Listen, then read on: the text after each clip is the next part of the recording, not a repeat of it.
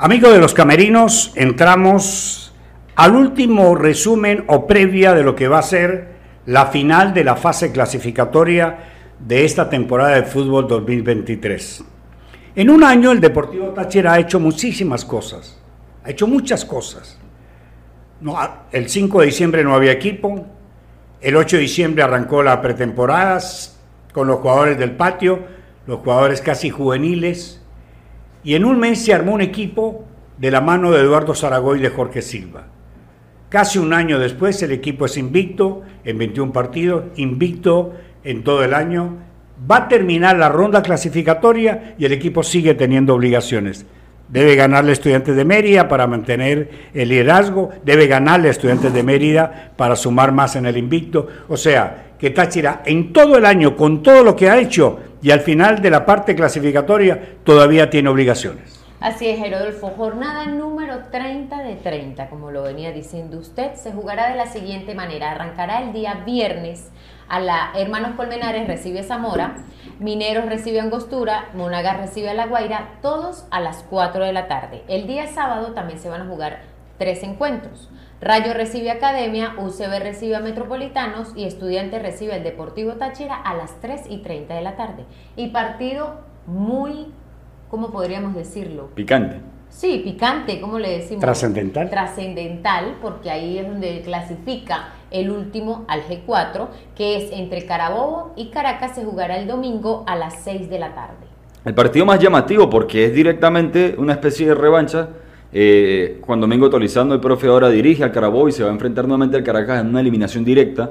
Eh, los tres primeros clasificados, bueno, Táchira, la Academia Portuguesa, pueden moverse los puestos, pero el más trascendental, o decirlo, el más llamativo de toda la jornada es el del día domingo, que estará eh, dirigido por el señor Jesús Valenzuela, a dar inicio a las 6 de la tarde en el Misael Delgado, Carabobo, Caracas. Muchas cosas se juegan en un, Carabó, un Caracas que por partes del torneo llegó a estar en muy bajos puestos. En las partes del torneo incluso pudo, estuvo fuera de los ocho primeros. Ahora está disputándose un puesto para el G4. Y un Carabobo que al principio del torneo no pintaba para mucho, incluso perdió 3 a 1 frente al Deportivo Táchira. Y ahora se juega un pase para el G4 en la última jornada. Sí, una, una última fecha, la número 30, donde se juega primero el liderato porque Táchira debe mantenerlo y la academia quiere asaltarlo y tomarlo nuevamente. Como segundo, como decía Armando, se juega el domingo el último cupo, el último tren a la Copa Libertadores 2024 y el último cupo a la fase final, al G4. Y la otra llave que se juega muy importante, o el otro eh, partido importante, el otro partido de clasificación importante, es el que juegan estudiantes y Rayo Zuliano por esa última ventana a la Copa Suramericana entrando ya en el, tema del partido, Táchira está inmerso en dos de estos tres ítems, porque se juega el liderato y estudiantes también se juega su posibilidad en casa de, mantenerse en carrera, de entrar, porque lamentablemente no hizo los deberes. Creo que hoy en el programa, en Fútbol del Bueno, conversábamos este tema. No se va a quedar fuera estudiantes si pierde con Táchira o empata. Por culpa de Táchira. Se queda fuera porque no hizo la tarea como corresponde de los últimos siete partidos, solamente sumó cinco puntos. Muy poco. Eh, teniendo eh, dentro de ese periplo tres partidos como local, de los cuales pues perdió puntos importantes. De 21.5 puntos es un margen muy negativo. Es un, porcentaje muy bajo y creo que a día de hoy, viendo el rendimiento del Deportivo Táchira en las últimas fechas y viendo lo que ha sido Estudiantes también en las últimas fechas, inclusive el partido frente a Academia que perdió por la mínima, muy pobre lo del equipo de estudiantes para luchar por este, por este cupo. Repito, se mantiene en zona de clasificación, pero en la otra acera va a estar Rayo Suriano disputándose su chance con Academia de Puerto Cabello. El partido va a tener una tribuna hostil para el Deportivo Táchira. Los dirigentes de estudiantes aplicaron una norma que no se debe aplicar en el fútbol si se quiere que el fútbol crezca. No pueden entrar los hinchas de Táchira al estadio. Es más, hay un operativo montado por la Guardia Nacional y la policía que todo lo que vuela a Táchira en el vigía lo van a devolver. Eso no puede ser. Entonces dejó de ser clásico. Es el partido de estudiantes de Mérida para estudiantes de Mérida. Eso no puede ser. La liga, que es cómplice de esta situación, porque pudo haber echado para atrás la medida, quiere lavarse las manos, porque los ojos de la liga están en Valencia, no están en otros estadios del país. A la liga le importa es Valencia donde está Carabobo y donde está eh, Caracas, porque el otro consentido de la liga es la academia que está en Maracaibo. Entonces, el fútbol en vez de echar para adelante, echa para atrás. Creo que los dirigentes suramericanos y del mundo entero, con la decisión de, permitir que en el centenario del primer mundial de fútbol se jueguen tres partidos inaugurales en Sudamérica, nos dice que el mundo entero está unido alrededor del fútbol para el desarrollo del fútbol, para el reconocimiento del fútbol. En Venezuela, los dirigentes del Deportivo Táchira lamentablemente da la impresión que son enemigos del fútbol.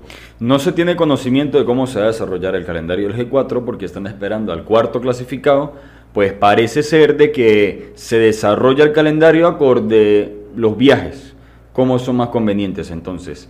De ser clasificado Carabobo, eh, pasaría al estado Carabobo, específicamente Valencia, cerca de Puerto Cabello, si clasifica Caracas, ahora se movería bastante, sería hasta la capital de la República, es por eso que no se conoce. Los equipos estarían recibiendo el calendario del G4 entre el día martes y el día miércoles posterior a la última fecha. Y ya se sabrían para poder hacer todo el esquema de los viajes. Ahora nos vamos de lleno a analizar cómo fue o cómo se paró a Estudiantes de Mérida, que casi siempre utiliza un 4-2-3-1 o un 4-1-4-1. ¿Cómo se paró frente al Caracas eh, perdón, contra la academia que cayó 1 por 0. Fue de la siguiente manera. Baker Velázquez bajó los tres palos, línea de cuatro atrás, Guaramato por derecha, Labrador por izquierda y pareja de centrales Márquez y Matos. Más adelante una línea de dos en recuperación con Páez y Ramírez. En creación tienen a Castillo, a Salzman, si no recuerdan. David Salzman. A Zorrilla y tienen en punta a Izarra. Izarra es un niño de 17 años. Andrés Izarra, que es el que viene últimamente. ¿Por qué? Porque Estudiantes ha tenido algunas bajas y han apostado lo último con este niño. Por más juventud y, alguien de la cantera. Y es el que se la está jugando. ¿En dónde ha fallado Estudiantes de Mérida? Que no es contundente. Que no ha tenido, que no marca, tiene, que no, define, no, tiene un goleador. no, tiene, no tiene un goleador. Los últimos cinco encuentros del Deportivo Táchira frente a Estudiantes de Mérida tuvieron los siguientes resultados. Tres victorias para el Deportivo Táchira, un empate y una victoria para Estudiantes de Mérida. Entonces los números favorecen al Aurinegro a pesar de que va de visitante. Sí, y a Estudiantes le regresa eh, Canelón, que es habitual titular, que estaba suspendido. En el banco en ese compromiso estuvo la Pulga Gómez, seguramente en el clásico va a estar. retira. Eh, ya es su última temporada. Y el paraguayo defensor central Aguilar, Jorge Aguilar, que estuvo también suspendido porque fue expulsado en el partido anterior. Entonces, esas, esos tres jugadores podrían estar entrando en lo que es la formación la Pulga del día Gómez, de hecho, los medios eh, de Mérida eh, afirman que este juego es el retiro, es el juego del retiro de la Pulga Gómez. Yo, viendo la formación que da la nena, eh, el partido va a ser bonito. Hay mucho jugador joven, frágil, rapidito en Estudiantes de Mérida. Yo lamento profundamente que algunos, no son colegas míos, algunos que opinan en las radios merideñas se dieron a, a la tarea de exacerbar los ánimos de los hinchas de Estudiantes de Mérida contra el Táchira. Eso es malo. Muchos son jóvenes, algunas son unas chicas que están en la radio, porque es que la radio es muy bondadosa. Cualquiera habla en la radio, cualquiera opina con, sin conocimiento. Eso ah, le hace mucho daño al fútbol. Yo quiero que el Deportivo Táchira gane por dos razones.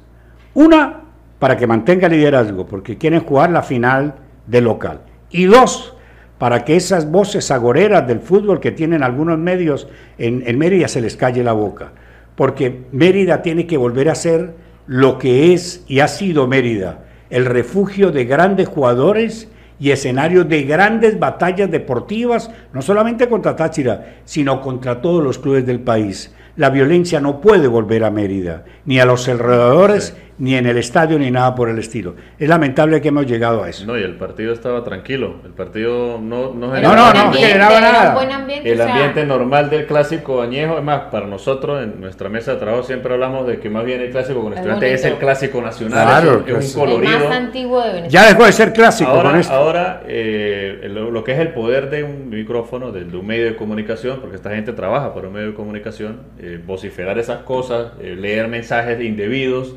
genera este tipo de ambiente en, el hincha, en el, fanático que a veces es irracional por el color de la camiseta que defiende.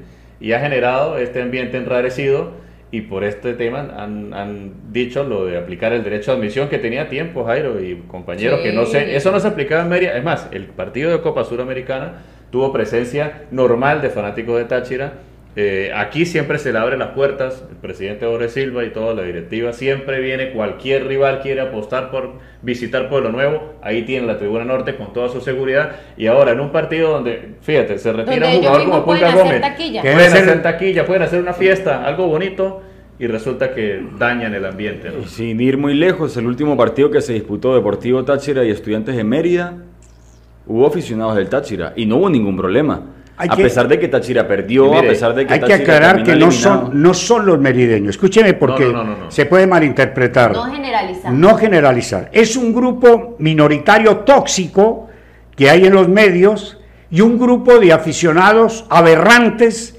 de estudiantes de Mérida que propician la violencia. No es el pueblo merideño, no es el merideño. Mire, le voy a decir más. o sea, para que quede claro. El partido más, el, para mí, el partido más complicado de la jornada es el Carabobo Caracas, porque la barra Granate, los Granate y la barra de los Rojos, pues son, son barras fuertes. Yo y, quiero no, ver. y no aplicaron derecho de admisión porque estuve investigando. No, porque hay una fiesta. Y tiene su fiesta armada, tiene su tribuna visitante, con su costo de su entrada, con su seguridad garantizada. Claro, como debe ser. A ver, de los dos va a salir un eliminado y un clasificado, y eso es una fiesta. Yo quiero, yo quiero ver cómo van a ser esos penales y Caracas queda eliminado con los, los, fanáticos del Caracas que van a ir se está armando una logística para ir una buena cantidad de fanáticos del, del, Caracas y que verse eliminado, ¿cómo va a ser ese desenlace? Ahora, se discute también posibilidades de tercero, cuarto, posibilidades de octavo. ¿Por qué? Porque están muy cortas las diferencias, muy cortas las diferencias en la tabla.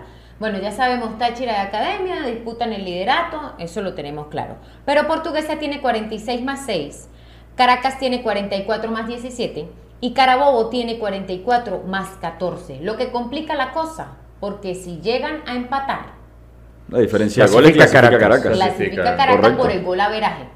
Si llega a ganar Carabobo, obviamente entra. Clasifica Carabobo. Pero fíjense que la diferencia, o sea, Portuguesa está de tercero hasta hoy. Claro, puede bajar. Puede bajar al cuarto. Baja, baja al cuarto porque ellos tienen 46 y de ganar entre Caracas y Portuguesa le suman puntos. Ahora, no sé ustedes, obviamente Portuguesa descansa, ¿no? Sí, ya, ya jugó todos sus, partidos. No, pero él está clasificado, él está en Copa Libertadores. Él está tranquilo. Después de, después de 40 años, Portuguesa vuelve a la Copa Libertadores. Importante. Y dato curioso es de que a Estudiantes de Mérida incluso le serviría perder si Rayo Zuliano no gana. Porque eh, Estudiantes de Mérida tiene 33 puntos, igual que Rayo Zuliano, pero tiene mejor golaveraje. Rayo Zuliano va a perder, porque Academia quiere, bajo toda circunstancia, ser primero. Ser el primero y jugar. Ser el primero. o que la final del torneo se juegue ahí. ¿Cómo me hubiera gustado que la final de la, de la, en, esta, en esta última fecha eh, se hubiesen enfrentado por el primer lugar la Academia y Deportivo Táchira y el Pueblo Nuevo hubiese sido una fiesta. Para cerrar, Táchira con variantes obligadas, Gerson Ronaldo por acumulación no viaja y José Luis Marrufo tampoco viaja por acumulación de Amigos, ha sido todo por hoy, hasta otra oportunidad.